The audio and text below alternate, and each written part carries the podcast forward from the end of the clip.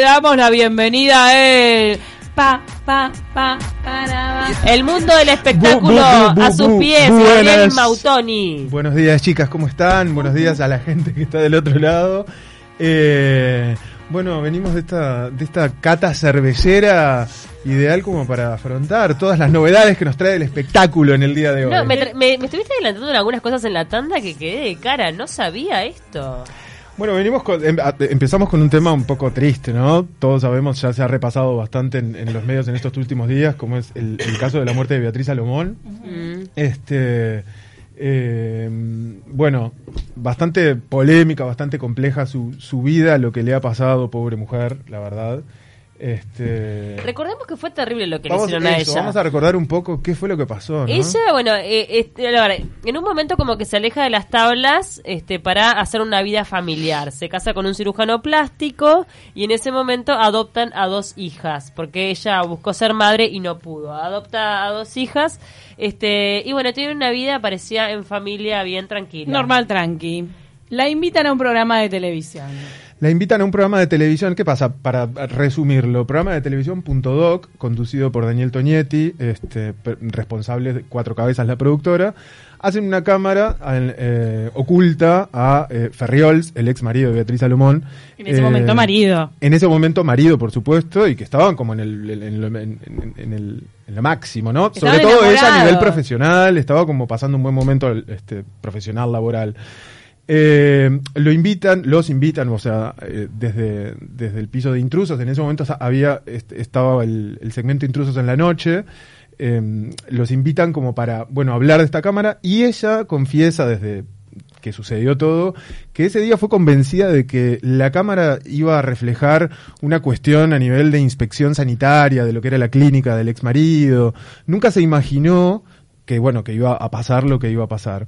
Así que los invitan eh, y, a- y acá es, es, es- donde, donde se encuentran los dos testimonios y las dos partes que al día de hoy siguen generando este, este conflicto entre ambas partes. Bueno, pobre ella murió sin tener beneficio de nada.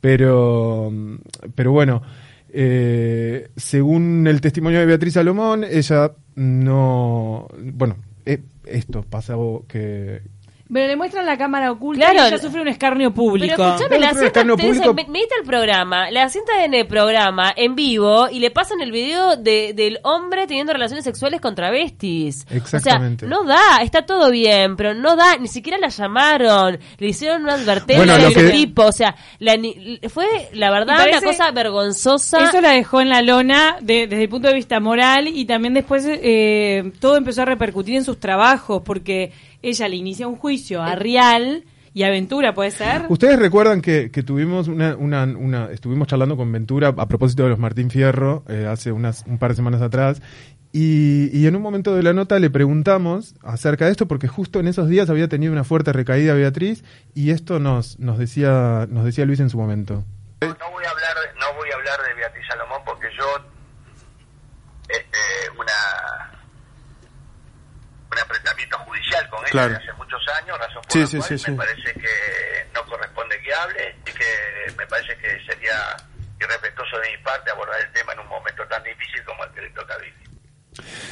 Bueno, a ver, eh, tema respeto, ¿no? De acuerdo al- al- a lo que declara Jorge Rial ahora, eh, esta semana, después de, de ausentarse unos días en su programa y demás, él hace una, una contraposición al testimonio que, que defendió siempre Beatriz Salomón, diciendo que ellos sí le habían mostrado previo a salir al programa Ay, de qué la trataba la a cámara. ver, por ahora la justicia falló a su favor. También eso es, es una realidad. Exactamente. Porque ella cuando recibe, cuando ve este video que fue terrible, vergonzoso y encima digo madre de dos hijas, destruyen una familia, ella se divorcia de este hombre. Por ende, también pierde todo un, un- un, este un estrato social y un tema de, como- de comodidad económica y queda a cargo de sus hijas sin trabajo. A este, ver, estaba en pleno proceso de adopción de una de las hijas que casi lo pierde, ¿verdad? Que casi lo pierde por todo este Eh, escándalo. Ella, al iniciarle el juicio a Jorge Rial y a Ventura, también a Cuatro Cabezas, que después termina ganando el juicio, eh, empieza a, a sentir impacto negativo de parte del mundo del espectáculo. Parece que eso le cerró muchas puertas haber iniciado el juicio.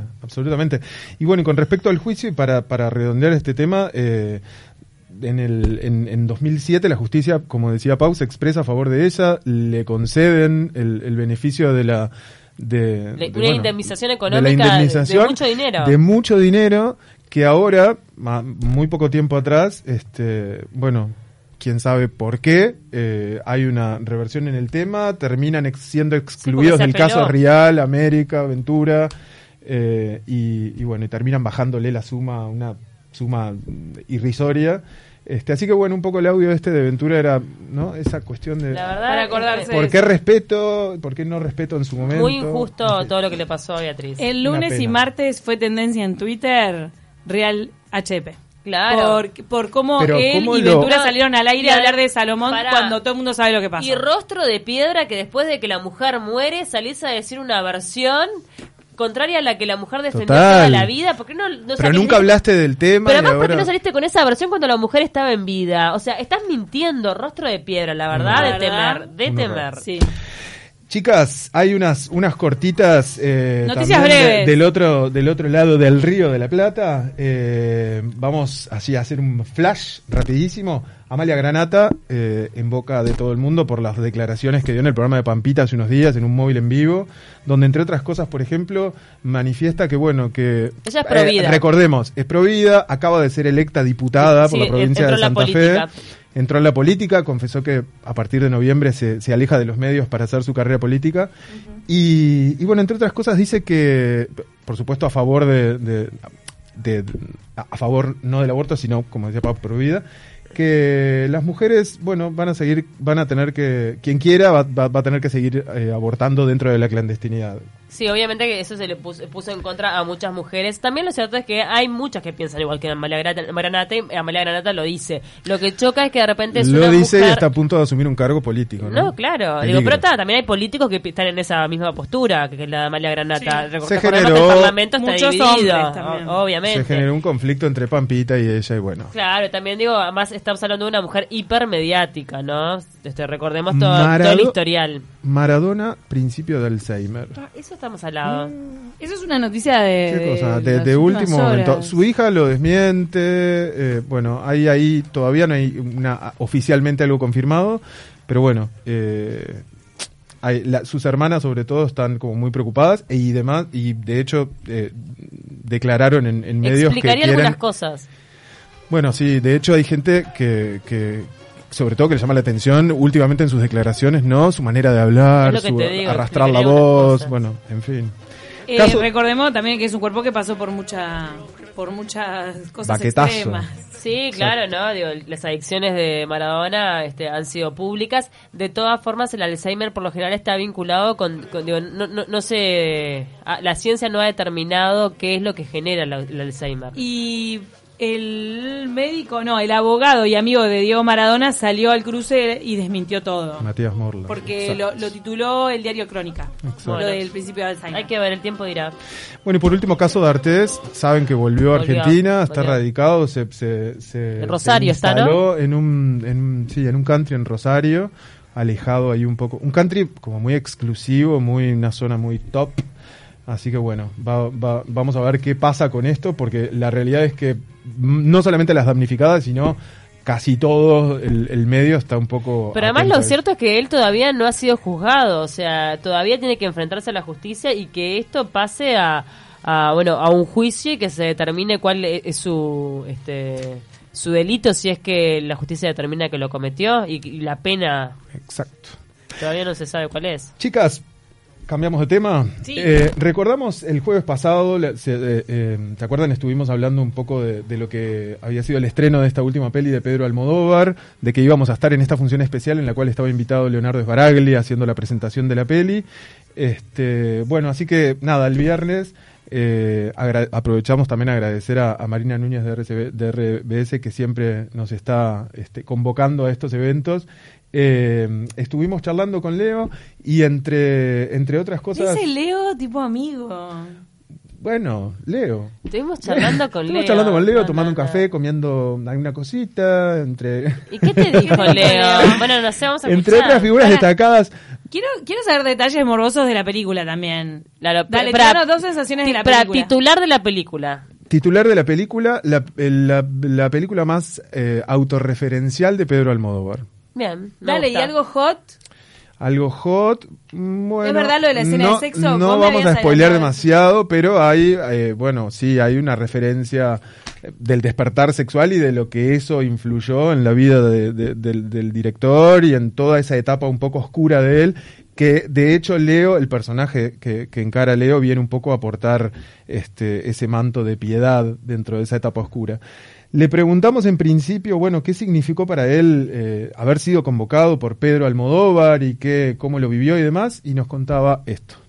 No, bueno, hermoso, es siempre eh, algo de para agradecer, ¿no? Eh, la verdad que, cada vez que me preguntan eso, uno como que sigue cayendo en, en- en esa realidad y en la posibilidad de poder seguir disfrutándolo, ¿no? Disfrutándolo esta noche con ustedes, eh, en, en Argentina, disfrutándolo en, en donde la película se vaya estrenando. Ahora, bueno, se acaba de estrenar también la semana pasada como acá en, en- en Argentina y, y todo el mundo me está también mandando mensajes, es hermoso. Y, y bueno, por eso también siempre para mí eh, venir a, a Uruguay, a Montevideo en este caso, es hermoso. Eh, para compartir también la película con, con tanta gente acá que quiero mucho. Y, y bueno, nada, ahí estamos, ¿viste? Bueno, em, todo hermoso, hermoso. Súper súper entusiasmado, sobre todo con la idea, súper cercano además a la gente, se sacó fotos con todo el mundo, copado, la verdad. ¿Vos lo abrazaste cuando te sacaste foto con él? Nos, dimos un- nos fundimos en un abrazo ante las cámaras. Mirá. Y nos manda acá Gabriel, otro Gabriel, nuestro oyente, que la voz de Baraglia es idéntica a la de Julio Boca. Tienen parecido. Tiene un parecido, no me he dado cuenta. Tiene como una cosa rabalera la voz de Baraglia, ¿no? Es como- Sí. de, de hecho hay Pero una- un loco normal. Me parece que es un hombre este muy agradable, muy, Muy. simpático y dado a la prensa, que eso no es poca cosa. Sí. nos, contó un poco también de que, bueno, Además de talentoso, ¿no? en función a lo que a lo que preguntaban ustedes recién, nos cuenta un poco de qué de qué va la, la historia, de qué cuenta la peli, este y, y bueno, esto nos decía. Bueno, es la historia, un autorretrato, ¿no? Es como la, la- la- la película de, quizás de, dicen, ¿no? De, de Almodóvar más, eh, más, no, como más eh, eh, personal, en el sentido que, que se mete mucho con él, ¿no? Con, con cosas de él, si bien es ficción, pero pareciera que es la vida de él, ¿no? Eh, él nos hace pensar, imaginar que su vida, es como un autorretrato, claro. Hay muchas cosas que no, que no son así de su vida, pero, pero bueno, está, ahí está. Yo creo que es una película que habla muy de él y de sentimientos que él tiene. Bueno, ahí ven, tenemos un poco la historia de, de lo que se trataba la peli, este, así que En voz del protagonista. En que voz de- o- el protagonista que viene, ya te digo, como, como, como un poco lo charlamos también, a poner un manto de piedad en lo que es esta, esta etapa oscura Sí, del director. recordemos que también está Antonio Banderas Sí. de- dentro del elenco este y mira yo no la he visto mucha gente que, que la he visto me ha dicho que es espectacular que han llorado y que los ha sensibilizado mucho la película Eh, bueno, después, entre otras cosas, también eh, le, comentamos justamente esto, ¿no? Que, que, que había significado para él dentro de una película tan importante para Pedro Almodóvar, que reflejaba de alguna manera su vida, su historia, haber encarnado un personaje que le aportaba justamente ese, ese, esa vuelta de alguna manera a, a- a producir, a crear, a generar, a poner los pies sobre la tierra y a seguir su carrera. Si bien, como nos decía anteriormente, no es una historia 100% eh, autobiográfica, porque hay muchas cosas Tiene que no tienen que ver con la vida personal de él, pero tiene algunos toquecitos. Y, y bueno, y esto nos contaba sobre, sobre, eso, sobre eso que le tocó vivir. No, bueno, un poco lo que lo que lo que comentaba antes, ¿no? Que, que me parece que, sí que es un personaje que, que tiene como la misión, es como, como, un ángel que cae del cielo, ¿no? Como, como que tiene la misión de, de venir a, a curar, a cerrar, a, a- establecer, a, enfrentar una herida que es importante enfrentar, ¿no? Eh, de poner, es, es como si, si tuviese que poner al personaje con los pies en la tierra. Ahí estábamos este, un poco haciendo referencia a esto último que hablábamos. Eh, la verdad, un placer hablar con él. Como les decía, estuvo como muy cercano a, a- a la gente, a la prensa. Estuvo con una jornada bastante intensa de prensa además de ese día. Tengo una pregunta Este- sobre la película. Eh, ¿Es de esas películas para todos los que siguen a Almodóvar o puede ser para público general? No, yo creo que es público no general. Público general. Tiene ese toque Almodóvar que es innegable, Sí. pero es una linda historia, muy linda, narrada, eh, con muy, con un toque visual espectacular, como nos tiene acostumbrados Almodóvar, una dirección de arte, una, estética este, muy moderna, muy colorida, linda.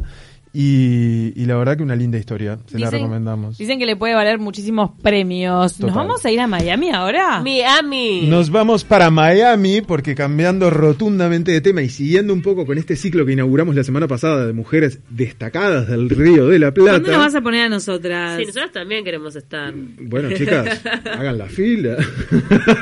Están acá. Las tengo acá todos los días. Recibimos entonces desde Miami a Abigail Pereira, que la tenemos en comunicación telefónica. Abigail, buen jueves Hola. para vos, ¿cómo estás? Hola, divino. ¿Cómo están ahí las chicas? ¿Por qué no las pones? No seas malo. Claro, ¿por qué no? Abigail, escuchanos. Acá nos estamos muriendo. Acá nos estamos muriendo de frío. ¿Cuántos grados hay en este momento en Miami? Ay, no sé, va como treinta y pico. Ah. Calor. Decíselo a Hola, Paula no. que está acá con el Con moco en la mano. Escuchame. ¿Vas a la playa Sí, todos los mira. días o día de por medio? No, no, no, no, chicas. Primero por la, el cuidado con la piel. Segundo porque en realidad acá es verano, pleno verano, y entonces en verano acá, aunque contrario a todo lo que el mundo se imagina, es muy caluroso, demasiado caluroso. Hasta la calle, la arena está el agua está caliente. Ah. Pero bueno, algún día a la semana sí se puede ir a la playa, Placer. pero no todos los días porque es, es demasiado calor. Abigail, venís recientemente de ser eh, ganadora o distinguida con este premio Micrófono de Oro que se entregó en Las Vegas. Eh, contanos un poco de qué se trata, qué significó para vos. La verdad que estás haciendo una, carrera eh, súper interesante. Bueno, te- estás vinculada también a la cadena Telemundo. ¿Cómo, ¿Cómo vienen tus proyectos, tu trabajo? Y, bueno, y este premio, ¿no? ¿A qué, ¿A qué responde y qué significó para vos?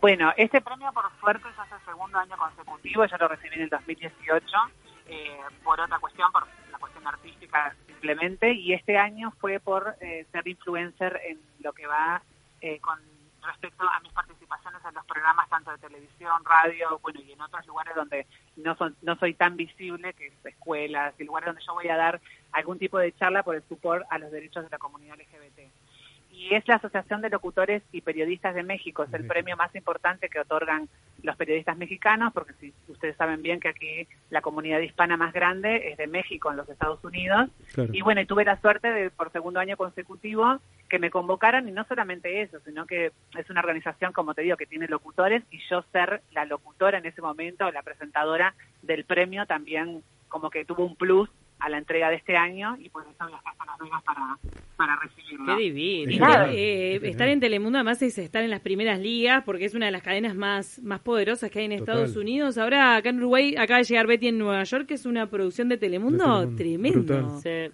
¿Qué, Sí, qué- Betty qué poder que York, tiene? Ya, está, ya está casi terminando. Es una, bueno, por suerte tengo la suerte de que la escritora de la de la obra con la reversión y toda esta adaptación es amiga mía, se llama Ay, Sandra Velasco. Así que nada, me dijo en algún momento para meterme en algún papelito y yo justo no estaba para las grabaciones porque se hicieron Imagínate. Abigail en Betty, me Betty en. New York. divina. Qué genial. Me encanta, bueno, me has, has- de hecho has hecho como varias participaciones en lo que tiene que ver cine, ¿no? De hecho hay una peli brasilera en la que en la que estuviste participando ya hace unos años, que creo que tenemos por acá el nombre. Neon. Neon, Neon Ball, ¿puede ser? Sí, Neo- Neon Ball es la versión, pero Boy Neon es el, el nombre a que le pusieron así internacionalmente. Una- Sí, fue una película que realicé en- con intercambio cultural. eh, fui la representante uruguaya en Caruaru, Recife, al norte de Brasil, que la grabé con Juliano Casarre, que era el- uno de los protagonistas de Avenida Brasil, Adauto, el personaje que Wow. Para que la gente viera de Avenida Brasil. Sí. Y la verdad que fue una experiencia buenísima porque en la presentación que se hizo en Venecia, en Italia, me convocaron para que vaya a no solamente ver la película completa, porque yo no la había visto, que ustedes estaban hablando de escenas de sexo en la película anterior, que no sé qué película era, pero en la de nosotros habían escenas de sexo y yo no sabía, porque mis escenas no tenían nada que ver, mis escenas eran con un ca- era la, la peluquera de unos caballos de raza, en el cual ellos venían a robar el semen del caballo para poder hacer ventas. Ah, Ay, por Dios. Dios. Morbo. No, no, muy fuerte. Y hay una escena en la cual tocarle la cosa al caballo, yo ni loca, porque ya estaba, imagínate ahí, entre los caballos, los nervios de la primera vez, en, Sí. en estar en contacto con los animales, porque es muy difícil trabajar con los animales en el FED, Claro. y ver, ver en el ver puesta en Venecia cuando hicieron la presentación, que hubo una alfombra roja y después hubo la presentación de la película, y habían escenas de sexo, y yo no estaba enterada del, de la totalidad del guion. Y bueno, y- pero para el adelante. caballo formando parte de la alfombra roja del Festival de No, no, Venecia. muy fuerte. Yo me quedé descompensada, descompensada mal. en la- ¡Qué revuelo! Abigail, a propósito, bueno, de, todo este compromiso que, que- que has tenido, ¿no? Con la comunidad LGBT y demás, este, es, es interesante destacar que, bueno, no solo acá en Uruguay, todo lo que significó tu cambio de identidad, lograr la- el documento y demás, también repercutió un poco en Estados Unidos porque no solamente eh, obtuviste la residencia, sino que a su vez también la, la- la documentación como mujer en, en- en los Estados Unidos. Sí, cabe destacar que yo me transformé en la primera transgénero que Estados Unidos le otorga una residencia permanente por habilidades extraordinarias en el mundo. No existía, no había otra Exacto. persona que con mis características que podría haber eh, calificado para la residencia, que para explicarle a la gente no es una visa, como todo el mundo saca una visa artística o una visa B1, B2, que es la que se hace en la embajada. Es la- el permiso a vivir en los Estados Unidos y trabajar en los Estados Unidos de forma eh, ilimitada por 10 años o 13, que fue lo que me tocó a mí, y ya eh, lo que no existía acá en Estados Unidos era que una persona transgénero, si no se había realizado la operación de resignación de sexo, tuviera los documentos de forma femenina. Pero como en Uruguay existe nuestra ley de identidad y género, yo ya tenía mi pasaporte con el género cambiado. Claro. Claro. Entonces era imposible que ellos me hicieran dobles pasaportes con género masculino o femenino y tener esa controversia. Entonces, por eso me transformé en la primera. Qué Qué. Y a partir de eso, creo que es la puerta que dejo abierta para que Claro, un precedente. pueda. Total. Bueno, Abigail, eh, para ir cerrando, eh, ¿cómo está tu corazón en este momento? ¿Estás acompañada? ¿Estás sola? ¿Estás disfrutando del calor en soledad? Sola, mira, te, te lo canta. Pero cuánto pretendiente debe haber ahí, ¿eh? Escúchame. En la vuelta revoloteando. Pará, una Abigail- cosa es estar eh, soltera y otra cosa es esta- estar sola, Abigail. Claro. Son cosas Sí, es diferentes. verdad, es verdad. Es verdad. Estoy, estoy con el soltera, pero con el GPS interno prendido a fuego. Bien. Ah, A temperatura arena de Miami. Abigail, nos, va- nos despedimos con un ping-pong. Te tiro unas frases y vos eh, me respondes. ¿Te parece? Ok, dale. ¿No cambiarías de voz? Perdón, no escuché la pregunta. Algo que no cambiarías de vos. Eh, la personalidad. Eh, lo que más querés o te identifica de tu cuerpo. La voz, ¿Volverías a La boca. Uruguay por por vigente. Mi cosplay. una canción que te identifique o te haya marcado? Eh, I Will Love You, Love You, de. Houston. Ay, Ah. temazo. Muy bien. Bueno, y por último, eh, y parte de este ping-pong también, me gustaría un breve mensaje tuyo para muchas chicas que están en tu situación y que están luchando por lograr todo esto que vos has logrado, sobre todo en lo que refiere a identidad. Este, bueno, un mensaje tuyo de, de- de- de ánimo para ellas, porque vemos a través tuyo y de tantas otras personas que sí se puede. Así que terminamos con eso.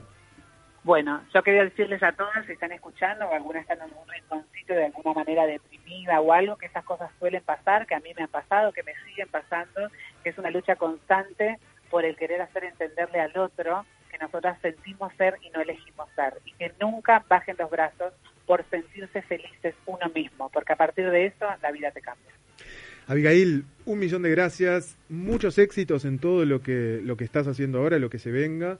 Y cuando estés por Uruguay, te esperamos por acá. Sí, venite de taquito. Obvio, de taquito. La vas a pasar bomba. te venís de tacos. Por favor. Bueno, les mando un beso para todos. Otro para vos. Abigail. Un abrazo Chau, chau. grande.